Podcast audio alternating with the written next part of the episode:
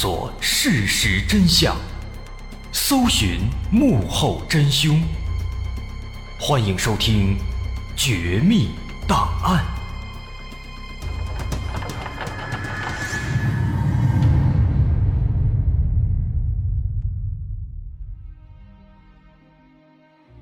还原事实，探索真相。欢迎继续关注《绝密档案》，我是大碗。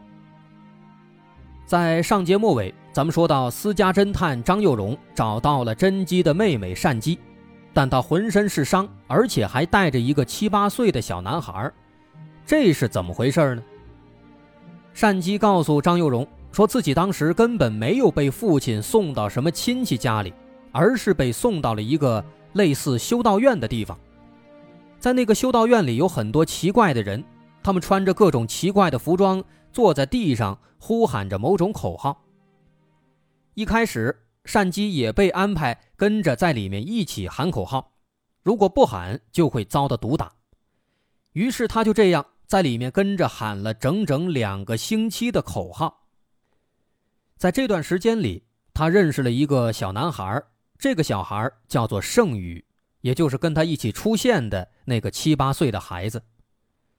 这个盛宇和单姬俩人一起在那喊了两周的口号，结果到了第三周，单姬突然被人关进了一间屋子里，有两个男子二话不说就开始打他，就这样断断续续的打了一周，直到第三周的最后一天，有一个人在打的时候，他一边打一边说：“这是仪式的最后一步了。”等等类似的话，这些话让善姬产生了不祥的预感。于是当天晚上，他趁着大家都睡觉了，找准机会，带着那个叫盛宇的男孩，翻过修道院的围墙，逃了出去。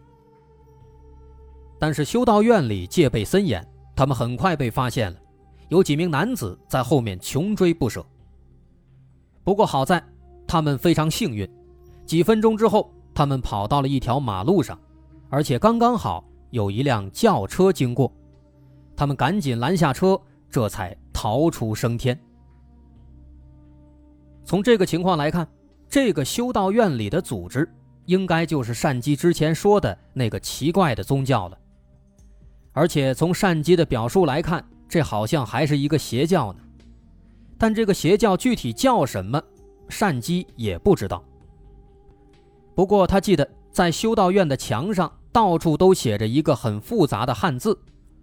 后来他们查了查，这个汉字是“显示”的“显”字的繁体的写法。那么这个“显”字就很有可能跟这个邪教是有关系的。但问题在于，韩国邪教众多，一时间很难查出来这到底是属于哪个邪教的。不过眼下的情况，毕竟还有一个孩子，张幼荣决定先把这个叫盛宇的孩子接到一个同事家里，暂时保护起来，再把善姬送到医院里治疗，最后再去查这个邪教的真面目。但是眼前这个小男孩显然受到了极大的惊吓，来到同事家里以后，他显得局促不安，而且一直站着不敢坐下。无奈之下，大家只好先把他安排到一间卧室里，让他自己玩一会儿，也许这样他会放松一些。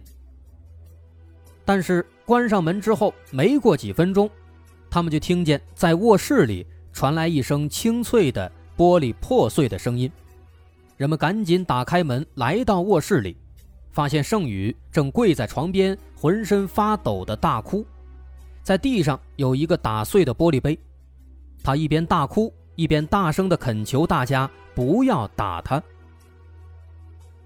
这样的场景让所有人都陷入了沉默。小圣宇的这番举动表示他在修道院里肯定经常遭到殴打，而且只要稍微有点错误就会被打。面对嚎啕大哭的孩子，所有人暗下决心，一定要把这个邪教给彻底揪出来。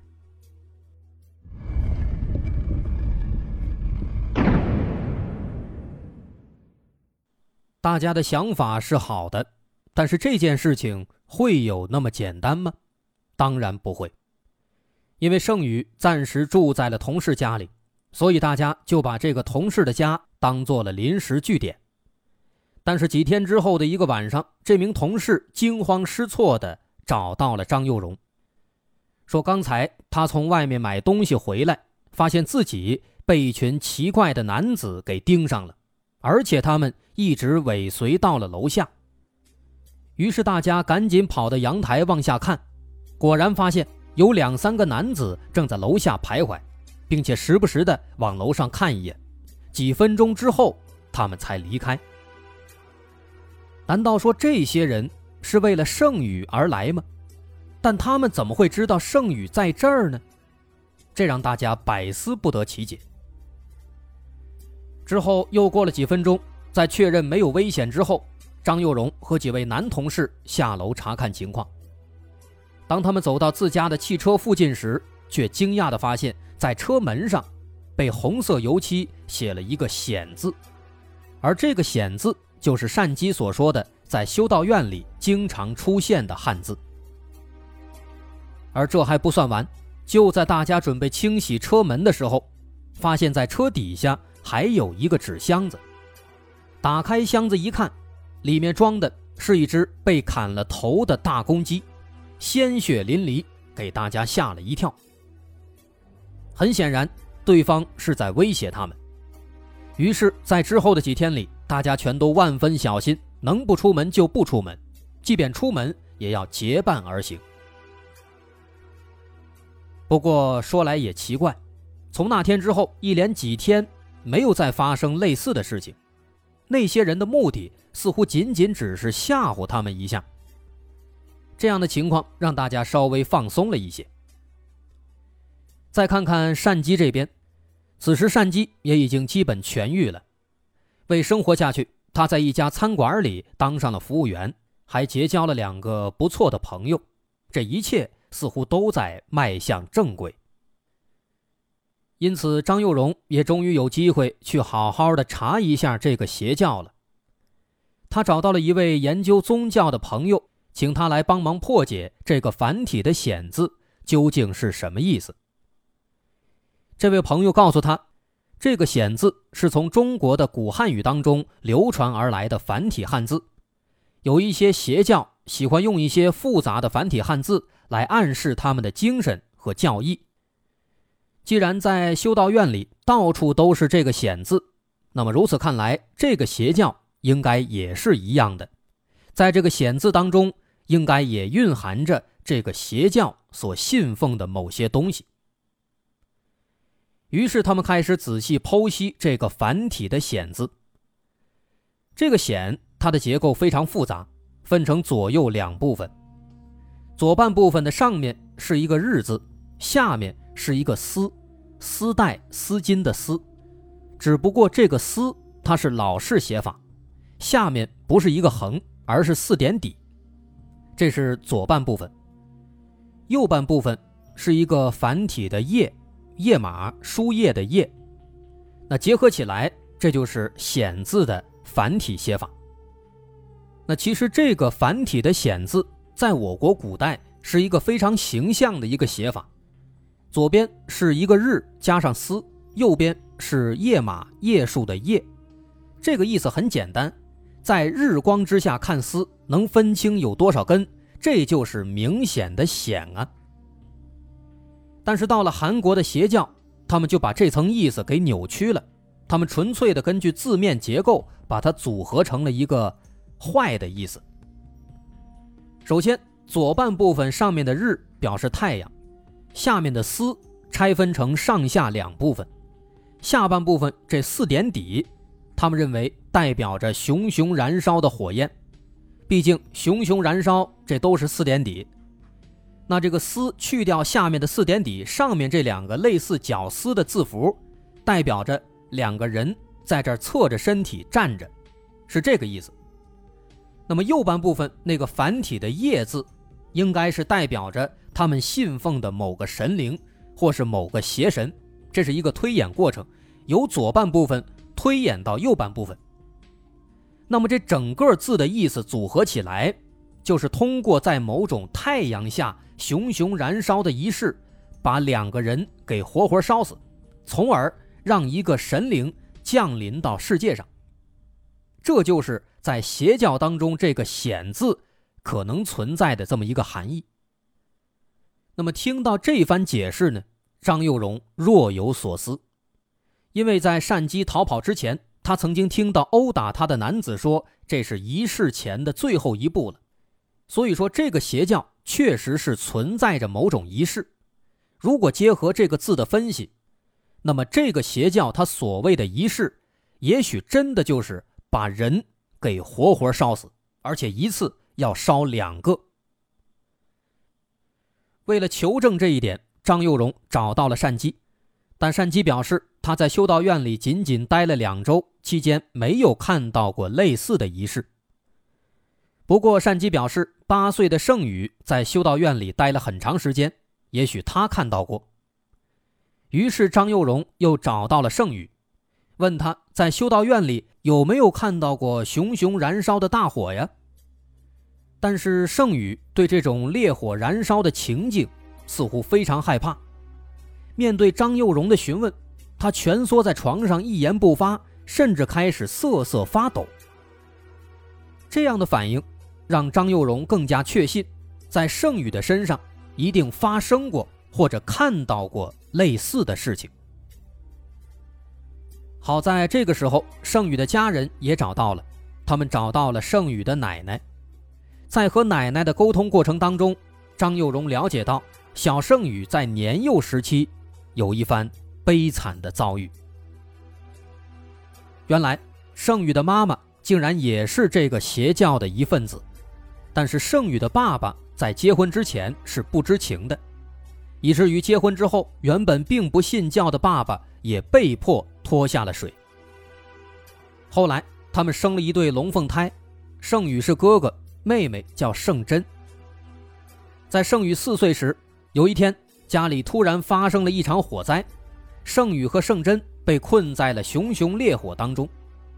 爸爸为了救孩子，纵身一跃，跳进火海，拼尽全力，最终救出了盛宇。但是，爸爸和盛珍却再也没能出来。也因此，对于火焰和燃烧，圣宇会瑟瑟发抖。不过奇怪的是，那场大火直到最后也没查清到底是怎么烧起来的。而更加诡异的是，圣宇的妈妈自始至终都没有出现，就连父亲救孩子被烧死在火海当中的时候，他的妈妈依然没有回来。反倒是大火被扑灭之后。他才一路小跑着赶回了家里。再后来，葬礼办完以后，盛宇的妈妈就带着盛宇回到了娘家，自此就没有了来往。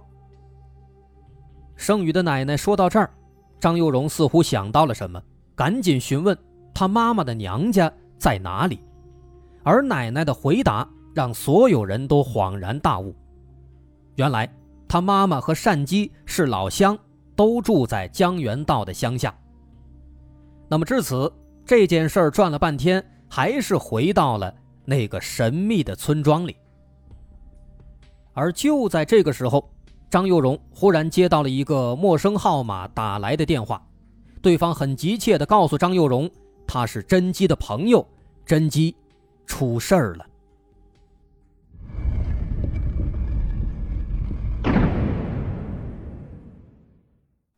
这通电话的出现让所有人都感到震惊不已。根据电话里提供的地址，他们马上赶到了一家医院，果然就看到了那个之前在网吧里出现过的女子。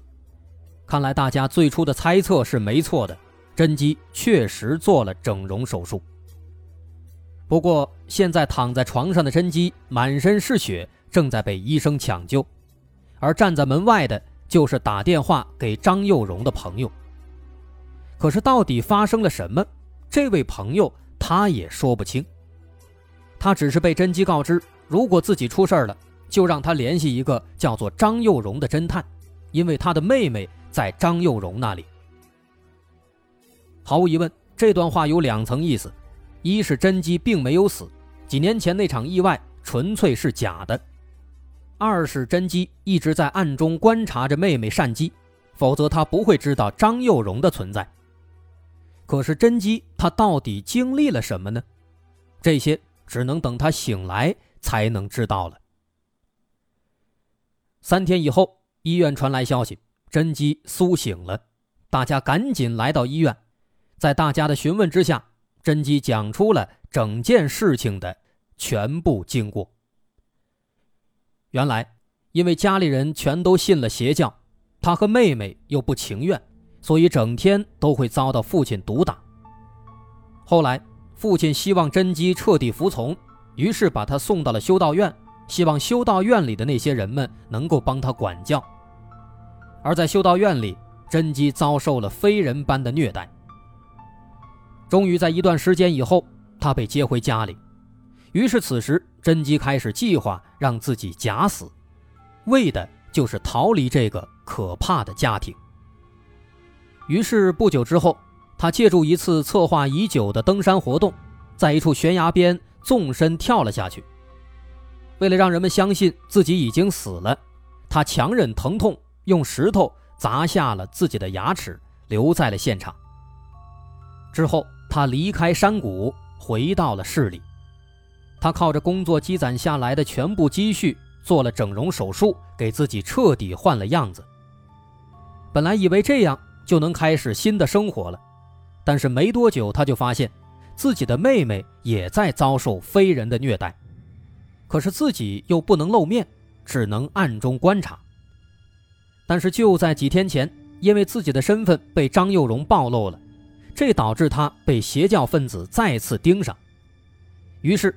他再次遭到了邪教的毒打，而那些人本来要把他带走，好在甄姬的朋友及时赶到，他这才保住了性命，来到了医院里。至此，整件事情真相大白，张佑荣没有做进一步处理，而是直接选择了报警。根据甄姬给出的修道院的具体位置，警方来到了现场。不过，邪教团伙似乎已经意识到了危险。警方赶到的时候，修道院里已经空无一人。不过，在储藏室里，警方找到了两卷没有被他们带走的录像带，上面写着“八月十五日联合集会”。录像中拍摄的是一个站在讲台上的男子正在慷慨激昂的演讲，很多人在下面坐着，摆出各种奇怪的动作。在讲台角落里。还有一个小男孩，他穿着传统的韩服，这个孩子就是盛宇。接着，演讲的男子开始殴打盛宇，台下的观众反而更加兴奋了，并且嘴里不断的大喊着“火险降临，火险降临”。由此看来，他们之前的分析没错，这个邪教的目的应该就是要举行某些仪式。把人扔进火里，活活烧死，从而召唤一种叫做“险”的所谓的神灵。而更加细思极恐的是，多年前圣宇家的那场大火，也许根本就不是意外，很可能是信奉邪教的母亲故意放的火。那么就这样，虽然韩国警方没有抓获邪教分子，但这个邪教的罪恶行为已经得以显现。韩国警方也开始了立案侦查，修道院后来被彻底封锁。出院之后的甄姬和善姬也终于再次相逢。至于圣宇，也被奶奶领回了家里。这个故事至此也算是有了一个不算太差的结局了。这件事情其实当时在韩国的影响还是比较大的，以至于后来有一档综艺节目。专门请了一堆歌手和演员之类的明星，用伪纪录片的方式又再现了一下这件事情。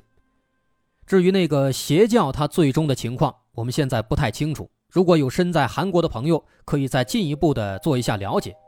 如果有新情况，可以通过邮箱向我提供线索，我们再来分享给大家。好，今天咱们就说到这儿。我是大碗，如果您喜欢，欢迎关注我的微信公众号。在微信搜索“大碗说故事”，点击关注即可。好，咱们下回再见。